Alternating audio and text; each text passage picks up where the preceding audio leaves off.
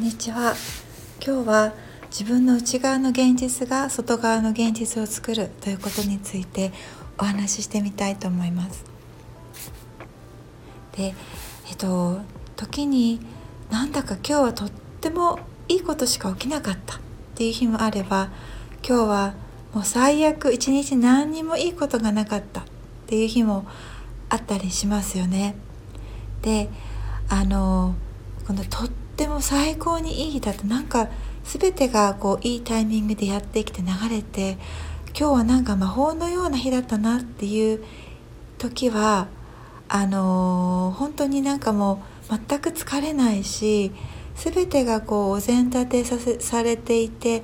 あのー、やってもらっちゃったかのようにすごく楽な感じがしますよね。で何もうまくいかない日はそういうラッキーな日のう10倍もぐったり疲れ果ててああもう早く寝たいなっていうような感じになっちゃったりしますよね。で私もいい日もあれば悪い日もあります。であの時にとっても本当にびっくりするようなこうスムーズな流れが連続して起こるような日があの日を経験した時そういう時の自分のこう心の持ちようというものは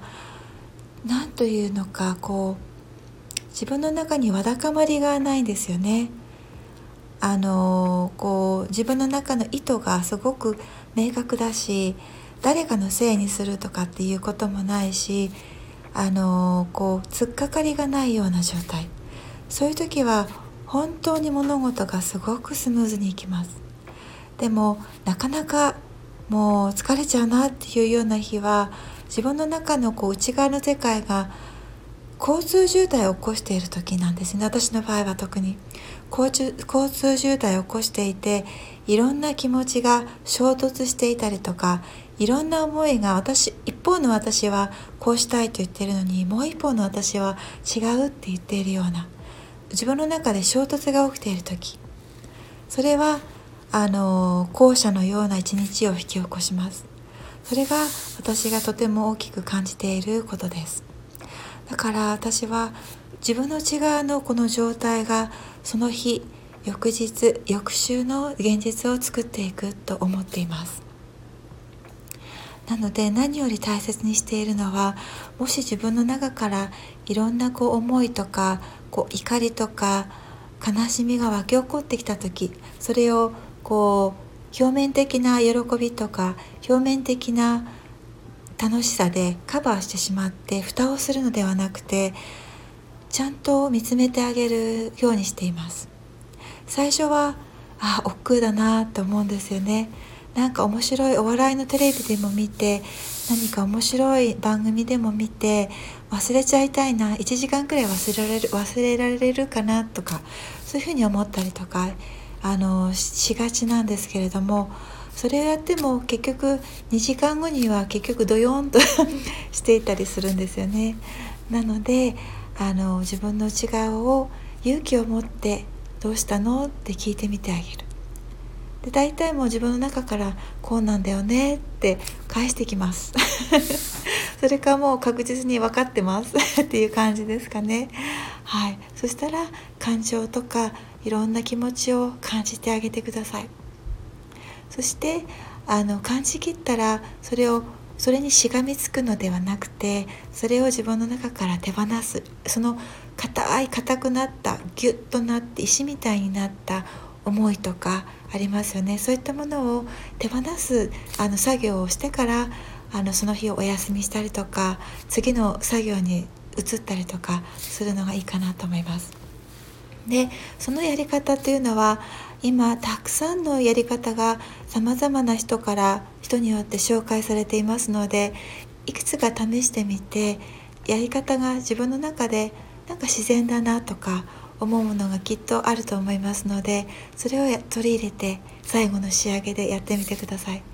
それは一日であのやったから大きく外側の人生が急に明日すごいことが起きたりとかする場合もあればもうちょっと時間がかかることがあるかもしれません。いくつかこういうそのリリースする作業をあの自分の中に落とし込んでいってそれを日常的なルーティンにしていく。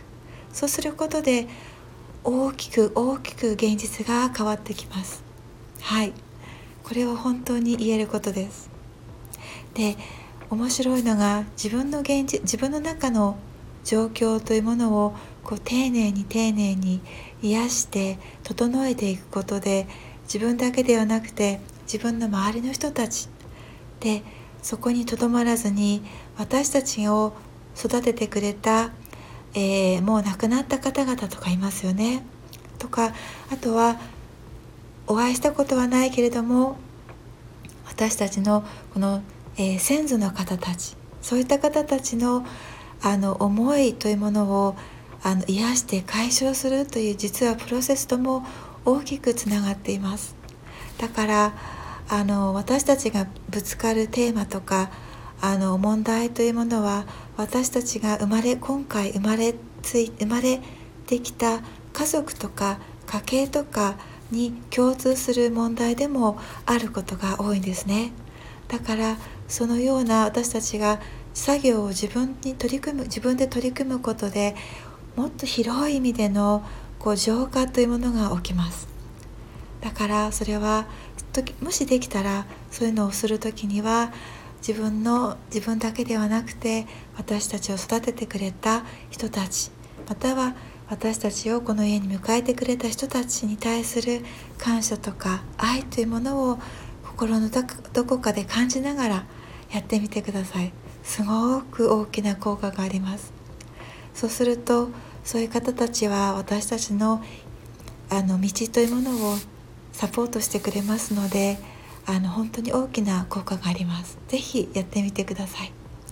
なので、え今日は自分の内側を整えるということは